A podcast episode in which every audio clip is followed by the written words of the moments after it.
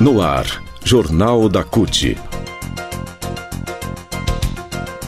Notícias. Giro sindical. Direitos. Mundo do trabalho. Política. Economia. Saúde. Aqui, a classe trabalhadora tem voz. Olá Brasil, eu sou o André Acarini. Nesta edição do Jornal da CUT, regras do teletrabalho de Bolsonaro prejudicam o trabalhador. Entendo por quê. 62% dos beneficiários do Auxílio Brasil afirmam que jamais votariam em Bolsonaro. E ainda, entregadores e motoristas iniciaram greve por melhores condições de trabalho. Rádio CUT. Acesse pelo site www.cut.org.br.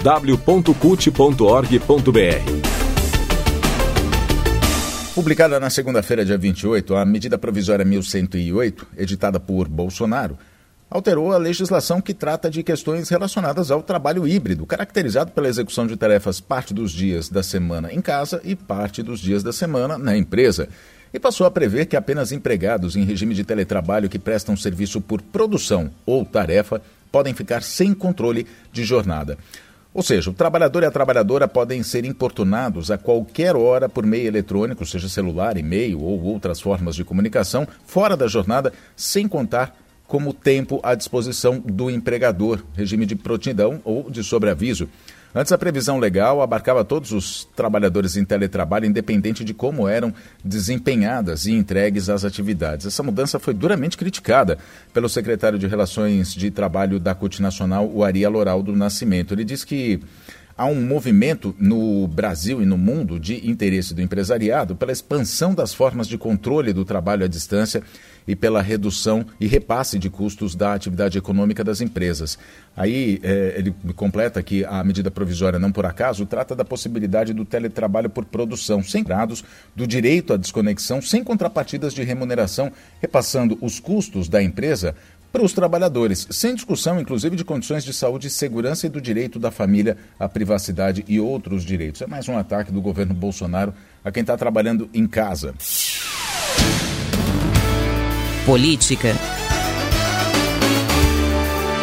Por falar em Bolsonaro, 62% dos brasileiros que recebem o Auxílio Brasil afirmam que jamais votariam em Bolsonaro, segundo pesquisa do Datafolha. É, o percentual é 7 pontos percentuais maior do que o patamar geral da pesquisa. O Auxílio Brasil, substituto do programa Bolsa Família, uma aposta de Bolsonaro para atrair votos dos mais pobres, é avaliado como um desmonte da estrutura bem-sucedida das redes de proteção social criadas no governo do presidente Lula. Como disse a ex-ministra do Desenvolvimento Social e Combate à Fome, Tereza Campelo, ao portal CUT. Atendendo a um número menor de pessoas, o ineficiente e confuso programa de Bolsonaro, o Auxílio, aliás, o Auxílio Brasil, né? Esse programa de Bolsonaro não contribuiu para melhorar a popularidade dele como ele queria entre os mais pobres, que reprovam mais o governo do que o conjunto da população. De acordo com a pesquisa Datafolha, para 46% dos brasileiros, o governo Bolsonaro é ruim ou péssimo. Outros 25% avaliam como bom e 28% como regular. Entre os que ganham até um salário mínimo, percentual de ruim ou péssimo sobe para 49%, é quase metade da população. Só 19% consideram o governo ótimo ou bom.